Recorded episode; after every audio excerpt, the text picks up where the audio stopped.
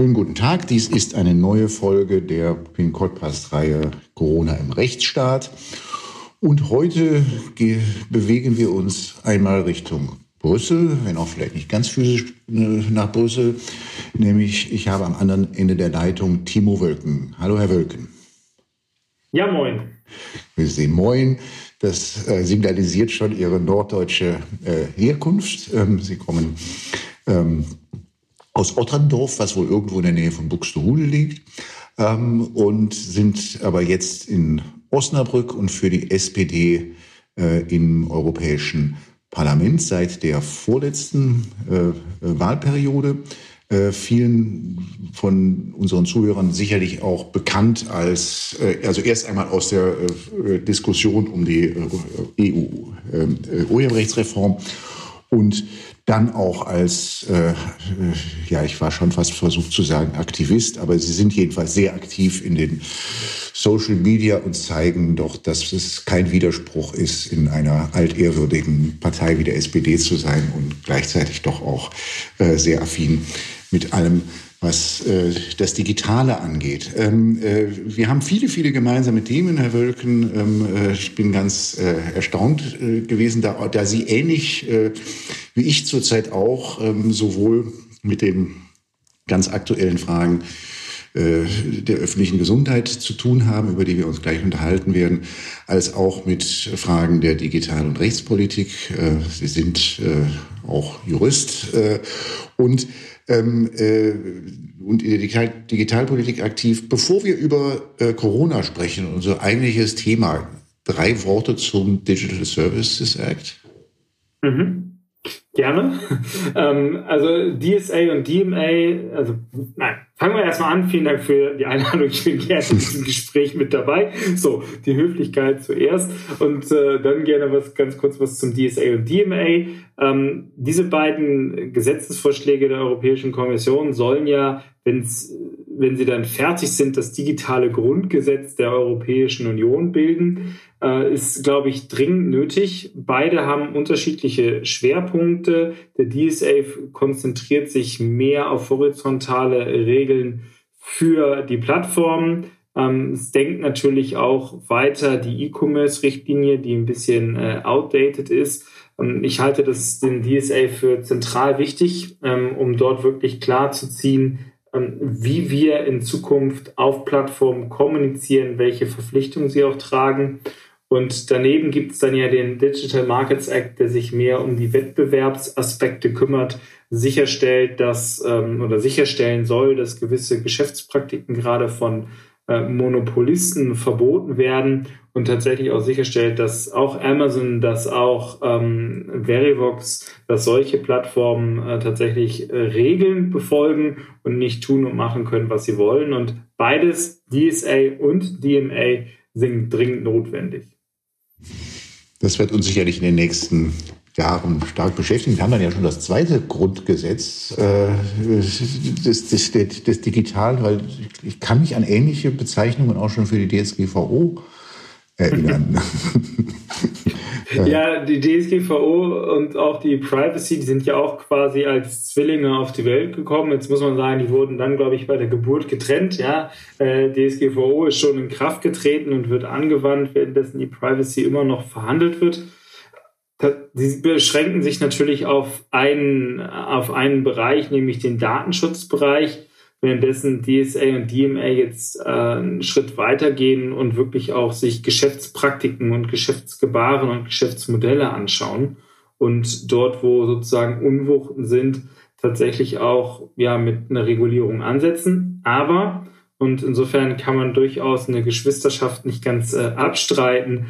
Einige Regelungselemente, die die Kommission vorgeschlagen hat, kommen uns ja doch bekannt vor zum Beispiel das Netzwerk ähm, der benannten Stellen, hätte ich jetzt fast gesagt, der DSA-Koordinatoren, kommt uns bekannt vor mit den mhm. Datenschutzmenschen. Ähm, äh, Und dann der, der zweite Punkt sind natürlich die Strafen, ähm, wo 5% des Umsatzes derzeit aufgerufen werden im Vorschlag. Wir erinnern uns, bei, bei der DSGVO sind es ja die 4%. Und was mich auch erinnert, aber nicht an weniger an den DSGVO, aber an den ersten Kommissionsvorschlag der DSGVO, ist eine doch ganz starke Rolle der Europäischen Kommission bei der, beim Vollzug all dieser Vorschriften. Ähm, das ist ganz spannend, weil das war mal, hatte sich, also das, was jetzt, äh, in der, also für diejenigen, die, die es jetzt, unsere Hörer, die es nicht kennen, die Kommission stellt sich vor, dass bei den, bei den Riesen sie selbst im Fahrersitz sitzt, wenn es um den Vollzug und die Bußgelder und all dies geht. Und da gibt es durchaus ähnliche Züge, die man noch in der ursprünglichen Fassung der DSGVO, wie sie die Kommission 2012 vorgeschlagen hat, gefunden hat. Und ich bin mal gespannt, ob es wie 2012 auch wiederkommt, dass da die, das Parlament anfängt, einiges doch auch abzuspecken von dem, was dort in dem jetzigen Vorschlag ist. Ähm, ja, das wird sicherlich eine sehr spannende Debatte werden. Kommen wir kommen wir zu, äh, äh, zur, zur Corona-Krise und zu den Themen, die sich da stellen. Ähm, sie, sind, das habe ich erst vor kurzem überhaupt realisiert, äh, Sie sind nicht nur im Rechtsausschuss des Europäischen Parlaments, sondern ich zähle sie jetzt nicht alle auf, das dauert zu lang. Sie sind auch im Ausschuss für öffentliche Gesundheit. Ähm, das ähm, da stutzt man zunächst einmal, weil sowas kennen wir ja gar nicht, Ausschuss für öffentliche Gesundheit. Wir kennen Gesundheitsausschuss bei uns im Bundestag, aber wir kennen keinen, also den, der, den Begriff der öffentlichen Gesundheit, der ist ja sowieso in Deutschland, wie soll ich sagen, ein bisschen schwach ausgeprägt. Ähm, äh, mhm. ähm, was, ähm, was macht jetzt, äh, was macht die öffentliche Gesundheit aus und was, äh, was sind, was ist der Unterschied zwischen öffentlicher Gesundheit und einfach Gesundheit? Ja, also wichtig ist, sich dazu zum Verständnis quasi, was die Namensgebung angeht, nochmal einen Blick auf die Verträge zu werfen. Also der Umweltausschuss und eben halt der Gesundheitsausschuss oder der Ausschuss für öffentliche Gesundheit äh, ist äh, so benannt, meine ich, weil die Mitgliedstaaten natürlich sehr darauf bedacht sind, dass sie für Gesundheitspolitik selbst zuständig sind. Und in diesem Bereich möchten sie natürlich auch möglichst wenig Kontrolle abgeben. Ähm, der Gesundheitsbereich ist ja wenig europäisiert, mit Vor- und Nachteilen sicherlich. Und um dir auf diesen Unterschied hinzuweisen, dass wir jetzt im Europäischen Parlament uns ja nicht erdreisten und uns um uns um Gesundheitspolitik zu kümmern, sondern dann nur uns um, um die Bereiche zu kümmern, wo es um Pandemien geht, wo es um Seuchen geht, wo es zum Beispiel um Schutz vor BSE fällt mir jetzt äh, exemplarisch ein oder bei der, bei der Verhinderung der Verbreitung von gefälschten Medikamenten, also überall da, wo es einen Binnenmarktbezug gibt. Deswegen gibt es da dann halt den Hinweis auf die öffentliche Gesundheit, also die Gefahrenabwehr, wenn ich das jetzt mal so ein bisschen versuche zu bezeichnen, und eben nicht die Gesundheitspolitik klassische Art und Weise ist, was zum Beispiel die Finanzierung der Gesundheitssysteme oder den Zugang zu Ärztinnen und Ärzten angeht.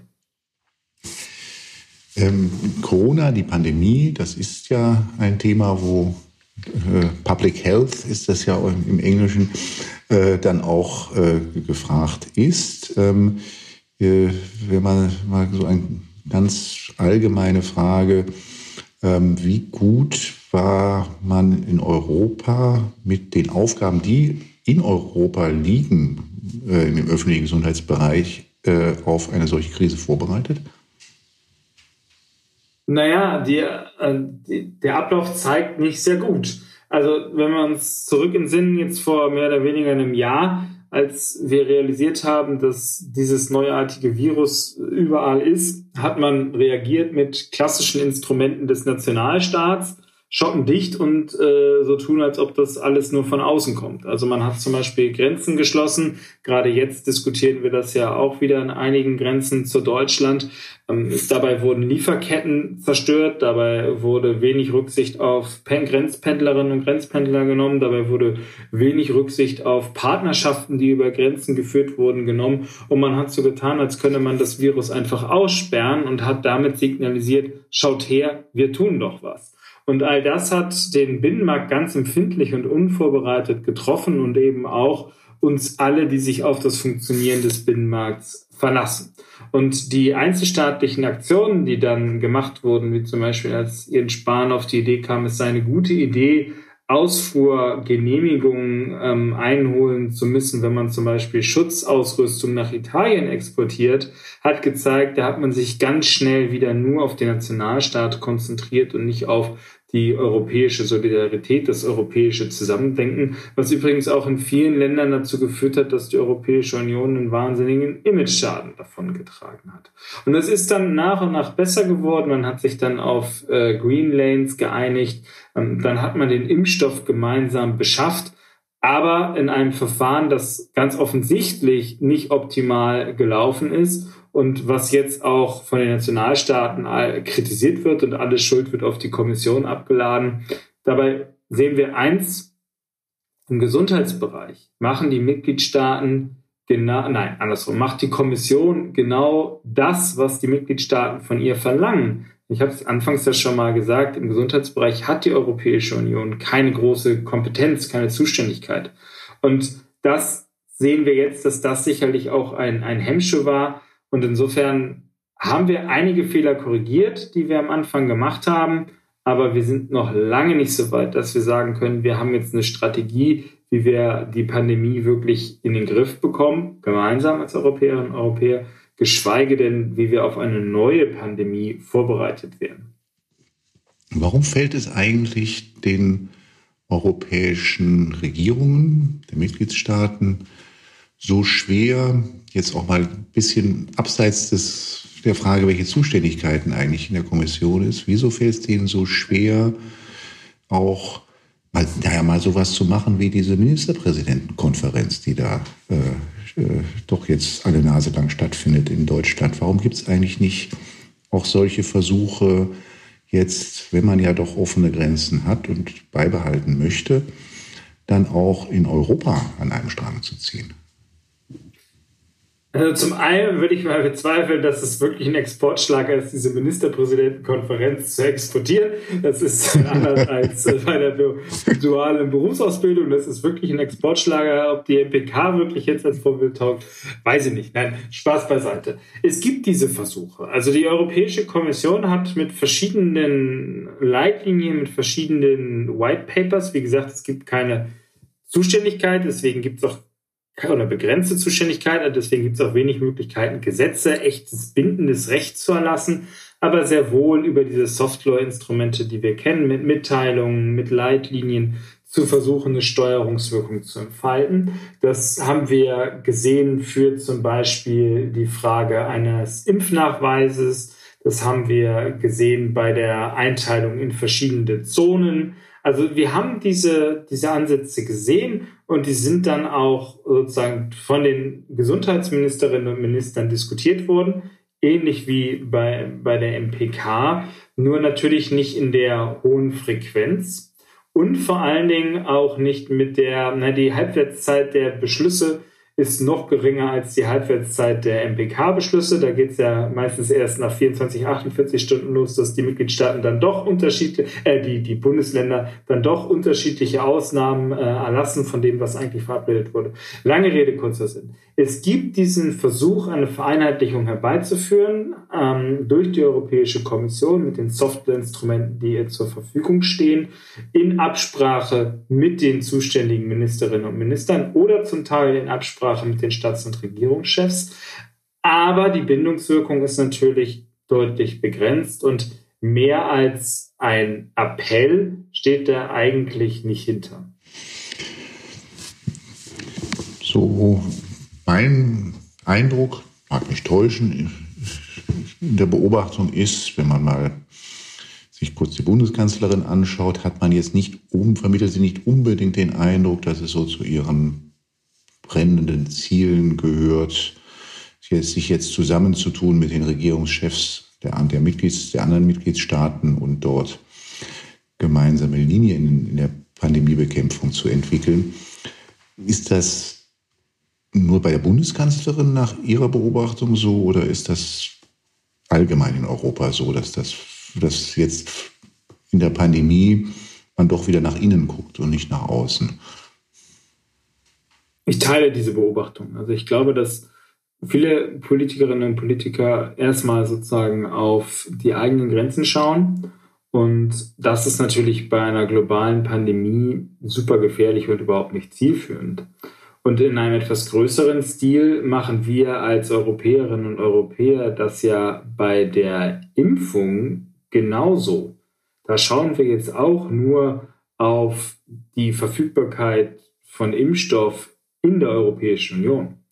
Und wir vergessen dabei, dass wir diese Pandemie erst besiegen, wenn weltweit Impfstoff zur Verfügung steht und nicht nur in den reichen Ländern zur Verfügung steht.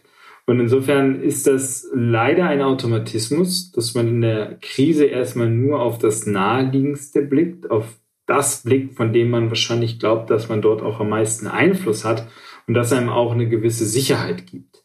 Aber gerade bei der Bekämpfung der, der Pandemie im europäischen Bereich mit den offenen Grenzen, mit der starken wirtschaftlichen Abhängigkeit, die wir auch voneinander haben, wäre es natürlich angezeigt, mit ma gleichen Maßnahmen zu reagieren. Aber, und das ist halt der Punkt, wenn sich schon 16 Bundesländer nur sehr zähneknirschend und nur mit sehr viel Krach sozusagen auf einen einheitlichen Maßnahmenkatalog äh, einigen können, dann wird, glaube ich, schnell klar, wie schwierig das ist, auf europäischer Ebene so einen Maßnahmenkatalog aufzustellen. Denn dort sind die äh, Unterschiede zwischen stark betroffenen Gebieten und weniger stark betroffenen Gebieten ja nochmal breiter, als das derzeit zwischen den Bundesländern der Fall ist. Bei der Impfstoffbeschaffung hat man dann schon auf Europa gesetzt und hat das über die Europäische Kommission organisiert. Wohl auch, weil man gedacht hat, also, ein, also Europa als Ganzes ist ein stärkerer Verhandlungspartner ähm, gegenüber den Impfstoffherstellern, als das jetzt die einzelnen Mitgliedstaaten wären und vielleicht auch um Konkurrenz zwischen den einzelnen Mitgliedstaaten dort ähm, äh, auszuschließen.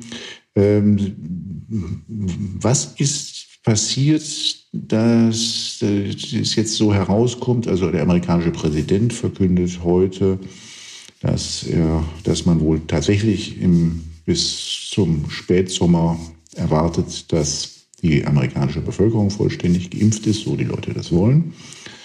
Ähm, Europa ist da weit hinterher. Was ist da aus Ihrer Sicht äh, der Grund, warum das so unterschiedlich ist in Europa und in den USA? Also zunächst mal glaube ich, dass es richtig war, dass wir gemeinsam den Impfstoff beschafft haben. Ich habe vorhin skizziert, was zu Beginn der Pandemie nicht richtig gelaufen ist, dass jeder nur auf seine eigenen sieben Sachen geschaut hat und sich ansonsten um wenig anderes geschert hat. Und das hat natürlich auch zu, kann auch zu langfristigen Vertrauensverlusten in die EU führen. Deswegen ist es richtig, dass wir jetzt gesagt haben, starke und etwas schwächere Mitgliedstaaten stellen sich zusammen hin, verhandeln zusammen und die verhandelten Preise zeigen ja auch, dass, äh, die, äh, dass die Europäische Union äh, gute Preise rausgehandelt hat und man sich nicht gegenseitig hat aushandeln lassen. So. Gleichzeitig ist das aber auch das Problem. Denn äh, die Hersteller haben äh, mit anderen Ländern sehr viel früher Verträge abgeschlossen, die bereit waren, einfach genau das zu akzeptieren oder fast das zu akzeptieren, was die Unternehmen gesagt haben. Das ist unser Vorschlag. Wollt ihr? Ja, nein. Wenn ihr jetzt Ja sagt, kriegt ihr den Impfstoff als erstes.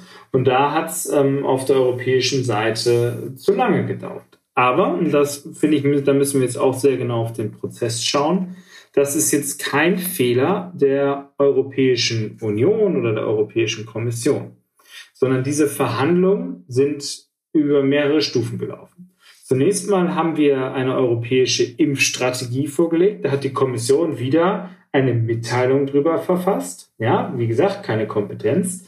Aber die Staats- und Regierungschefs haben das auf dem ähm, zuständigen ähm, Rat, Rat der Europäischen Union, der sich getroffen hat, zur Kenntnis genommen und haben die Strategie gebilligt.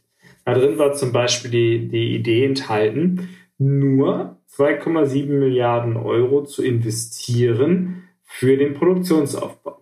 Die USA zum Beispiel haben 10 Milliarden investiert und haben dafür natürlich höhere Impfstoffzusicherungen erhalten. Also, die Strategie, nur 2,7 Milliarden für den Aufbau der Kapazitäten, Kapazitäten zu investieren, war zu gering und war zu wenig. Aber das war nicht die EU alleine, sondern in Absprache mit den Mitgliedstaaten. Nochmal, im Gesundheitsbereich macht die Kommission nichts, ohne dass die ähm, Mitgliedstaaten Ja und Amen sagen. Und dann müssen wir uns als zweiten Schritt die Verhandlungen für den Kauf der Impfstoffe anschauen. Und das sind die sogenannten Advanced Purchase Agreements, Vorabverträge, die nicht etwa alleine die Europäische Kommission verhandelt hat, sondern es gab ein Verhandlungsteam. In diesem Verhandlungsteam waren sieben Mitgliedstaaten vertreten, unter anderem Deutschland und Frankreich und äh, fünf weitere Länder. Und dieses Verhandlungsteam mit einigen Expertinnen und Experten der Kommission, mit externer Begleitung, so wie man hört, haben dann mit den Unternehmen verhandelt. Aber auch hier, jeder Verhandlungsschritt wurde zurückgekoppelt mit allen Mitgliedstaaten über das sogenannte Steering Committee, den Lenkungsausschuss. Im Lenkungsausschuss saßen wieder jeweils ein Vertreter aus den Mitgliedstaaten. In Deutschland saß dort ein äh, Abteilungsleiter aus dem Bundesgesundheitsministerium. Und die waren ständig über alles informiert und konnten auch sozusagen Einfluss nehmen. Und insofern ist mir das wirklich sehr wichtig zu sagen, dass diese Verhandlungen nicht von der Europäischen Union alleine geführt wurden, sondern zusammen mit den Mitgliedstaaten, die Einfluss darauf hatten, wie es gelaufen ist. Wer sich beschweren kann, sind wir als Europäisches Parlament, denn wir waren komplett ausgeschlossen. Uns hat die Kommission kaum Informationen zur Verfügung gestellt, auch jetzt noch. Die Verträge werden erst nach und nach äh, geschwärzt veröffentlicht. Ich war gerade diesen Montag eigentlich ähm, total hirnrissig in dieser Pandemie. Ich bin extra dafür nach Brüssel gereist, um mir den Johnson Johnson Vertrag anzuschauen, der nicht veröffentlicht wird. Ja, und ich glaube, dass das der falsche Ansatzpunkt ist, hier auf komplette Intransparenz zu setzen. Also zusammenfassend, die gemeinsame Verhandlung war, glaube ich, richtig. Der Ablauf ist an vielen Stellen nicht optimal gewesen. Man kann das zu geringe Investitionsvolumen von den 2,7 Milliarden kritisieren. Man muss kritisieren, dass offensichtlich nur auf den Preis geschaut wurde. Aber das hat sich die Kommission nicht ausgesucht, sondern da haben die Mitgliedstaaten immer ein Wörtchen mitgeredet. Das ist ja schon bitter und erinnert ja so ein bisschen dann auch schon wieder an die Digitallandschaft, wenn es, äh, wenn, wenn dann die Impfstoffhersteller in einer so mächtigen Position da sitzen, dass sie letztlich, das sagten Sie ja jetzt über andere, nicht über die EU, die Preise dann auch vorgeben können. Ist das ein Problem? Was man sagen muss, ist, dass natürlich die, die Forschungskapazitäten derzeit bei Unternehmen angelegt sind. Natürlich gibt es auch öffentliche Forschung, wichtige Forschung, auch Breitenforschung.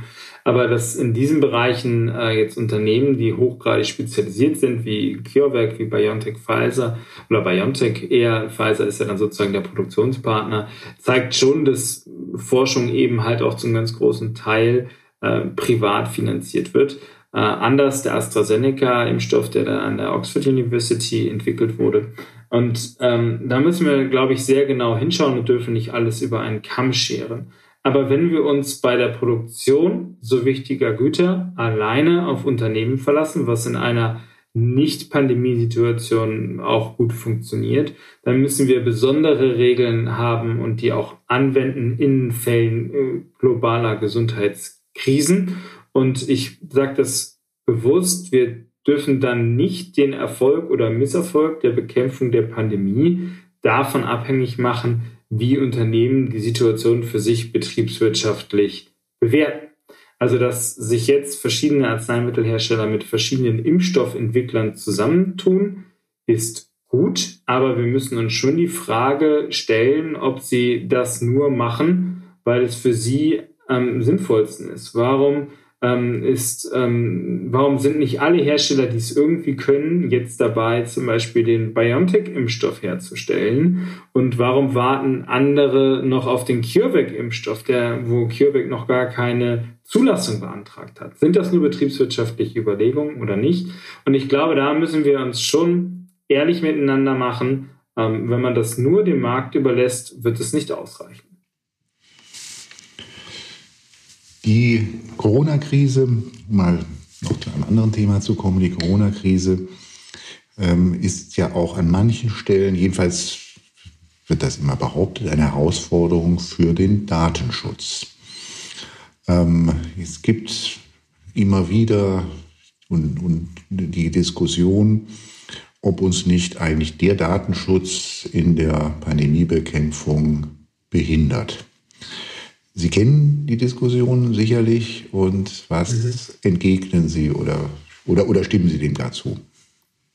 Ich stimme dem überhaupt nicht zu und ich würde am liebsten, aber nur leider hat man ja immer die Möglichkeit, nicht immer, wenn jemand ruft, der Datenschutz ist schuld, dann würde ich ihn fragen, ja, warum denn? Was denn? Sag mir doch bitte, welche datenschutzrechtliche Vorschrift jetzt hier gerade das Hindernis ist. Und dann ähm, hat man, das ist so ähnlich wie an der EU, an der Impfstoffbeschaffung ist allein die EU schuld, dann vergisst man, dass die Mitgliedstaaten intensiv beteiligt sind. Ähm, jetzt ist es so, dass da, wo es nicht vorangeht, sozusagen der Datenschutz das Problem ist. Ich will überhaupt nicht äh, kleinreden, dass man zum Beispiel bei dem Einsatz neuer Technologien oder Datenauswertung, dass man auch kurz drüber nachdenken sollte, ist das datenschutzrechtlich in Ordnung? Genügt das zum Beispiel dem Prinzip der Datensparsamkeit? Geht es auch ohne? Das halte ich für absolut richtig. Aber man wird natürlich bei der Bekämpfung einer globalen Pandemie immer oder sehr häufig zu der Abschätzung kommen, naja, der Datenschutz ist ein relevantes Thema, aber nicht das entscheidende Thema. Und bei allen Dingen, die so diskutiert wurden, frage ich mich wirklich, ähm, wissen die Leute, wovon sie reden? Nehmen wir das Beispiel der, der Corona-App, die angeblich nicht funktioniert, weil der Datenschutz im Weg steht. Naja, aber wir haben uns doch bei der App explizit für eine äh, App entschieden, die zum Beispiel nicht auf GPS sitzt, sondern auf das Abstandsmessen per Bluetooth-Signal weil es viel genauer ist, weil es auch äh, in Gebäuden funktioniert und weil man den Bürgerinnen und Bürgern die Gefahr nehmen oder die Angst nehmen wollte, dass sie ständig überwacht werden. Also zum Beispiel da sehe ich keine Daten, keine Datenschutzrelevanz. Ähm, wir haben es dann gehabt bei der Frage, welche Briefe dürfen eigentlich äh, verschickt werden an, an ältere Mitmenschen.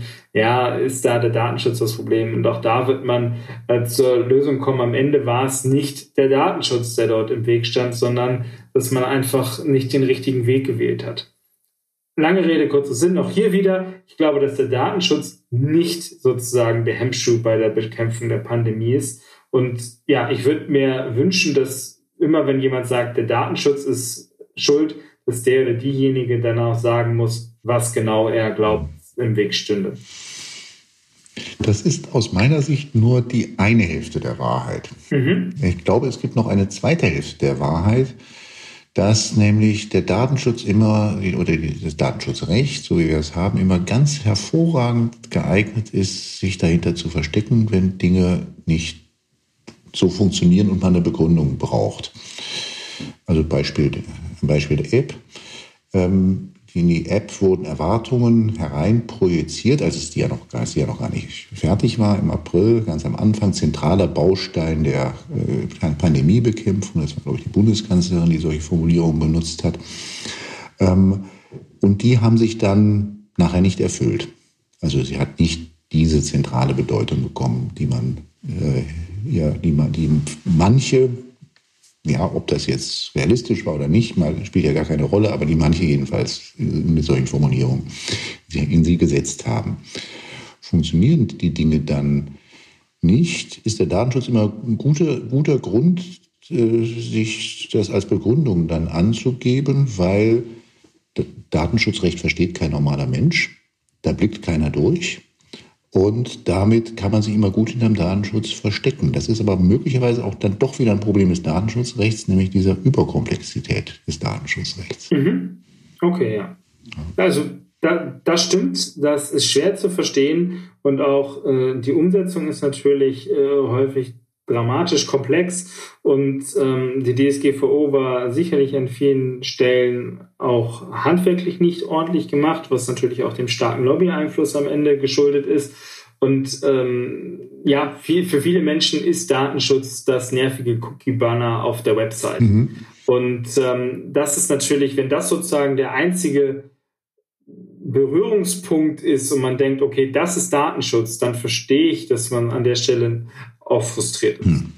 Heute ist in der FAZ ein hübscher Leserbrief, ähm, wo ein äh, Leser beschreibt, was er erlebt äh, nach, einer, äh, nach einer Risikowarnung an der App.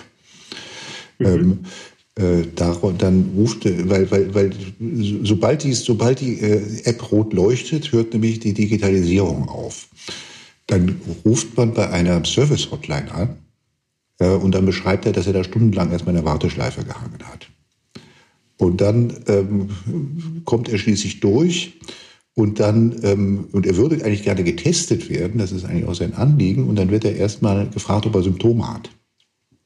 Ähm, weil das offensichtlich ja. auf dem Sprechzettel der Leute ist. Und dann gibt er an, er habe keine Symptome und dann wird ihm eigentlich auch nur geraten, jetzt weiß ich nicht mehr genau, was drin stand, also irgendwie jetzt erstmal zu Hause zu bleiben oder ähnliches. Ähm, also sprich, man hat die App gemacht und hat aber gar nicht die Prozesse rund um die App dann auch durch, also wirklich user-friendly gemacht und auch, und auch, auch digitalisiert äh, äh, dann, sondern eigentlich in eine ganz altmodische, altbackende und nicht funktionierende Landschaft hereingesetzt. Das ist ja mit, beim, beim Vereinbaren von Impfterminen äh, gibt es ja, gibt's ja genau dieselben Geschichten auch. Nicht? Ähm, das, und dann, und dann ist es natürlich, dann ist natürlich, dann eignet sich das natürlich, wenn man, wenn einfach Sachen dann nicht so funktionieren, wie sie eigentlich funktionieren könnten, dass man dann eignet sich das natürlich immer gut zu sagen, ja, nicht das alles am Datenschutz. Absolut. Mhm. Also da bin ich, bin ich voll dabei. Ähm, ja. Der Datenschutz ist dann schon immer die, die Ausrede. Und ich meine, ich habe auch meine Erfahrung mit der, mit der Corona-Warn-App gemacht. Und natürlich war sie erstmal gedacht, wenn man einen roten Kontakt hat, dass man sich selber dann einschränkt und zu Hause bleibt, einfach um andere zu schützen. Das ist ja die Funktionsweise. Also wenn bei mir der Verdacht vorliegt, dass ich mich in Selbstquarantäne begebe, um andere nicht, nicht anzustecken. Aber bei mir war das auch so, als ich ähm, wiedergekommen bin, äh, im Sommer, äh, dann hatte ich meinen ersten Test, den hatte ich eingescannt. Es gab immer das Ergebnis nicht, dann habe ich den zweiten Test gemacht, habe den dann eingescannt ähm, habe dann das Testergebnis gemacht und habe gedacht, na gut, dann gucke ich jetzt nochmal, was eigentlich aus dem ersten Test geworden ist. Und dann hieß es, nein, der QR-Code wurde schon mal eingescannt und deswegen können wir den jetzt nicht nochmal benutzen. So, und das heißt, das erste Testergebnis ist bei mir nie angekommen. Das ist irgendwo verschollen. Äh, und in der Hotline hieß es dann, ja, dann, ähm, also in der App hieß es, naja, jetzt sehen Sie das Ergebnis nicht mehr, rufen Sie die Hotline an. Dann habe ich die Hotline angerufen und die konnte mir dann sagen, nee, das funktioniert nicht, liebe Grüße. Und äh, da verstehe ich dann natürlich auch den Frust. Und bei der Corona-App an sich ähm, muss man natürlich sagen, ist auch bei weitem nicht alles äh, gut gelaufen. Sie ist schweineteuer. Ich meine, mittlerweile 60 Millionen Euro. Mhm, mhm. Ja, genau, genau Summe weiß ich gerade mhm. nicht. Äh, der Funktionsumfang immer noch begrenzt und das, obwohl das eigentliche Framework, das das Contact Tracing durchführt, ja von, von Google und Apple kommt und mhm. eigentlich die, die Telekom äh, dann nur noch sozusagen die, äh, die Benutzermaske drauflegen muss. Und äh, eine ähnliche App haben die Belgier, die hatten von Anfang an schon ähm, diese Zahlen, die wir jetzt in der deutschen App auch sehen, das hat in Deutschland ja ewig gebraucht, bis es dieses Dashboard gab. Und da ist, glaube ich, super viel schiefgelaufen in Deutschland. Herr Wölken, wir sind am Ende unserer Zeit. Deswegen darf ich Ihnen herzlich danken für dieses spannende Gespräch und wünsche Ihnen noch einen gelungenen Mittwochabend. Dankeschön. Herzlichen Dank Ihnen noch.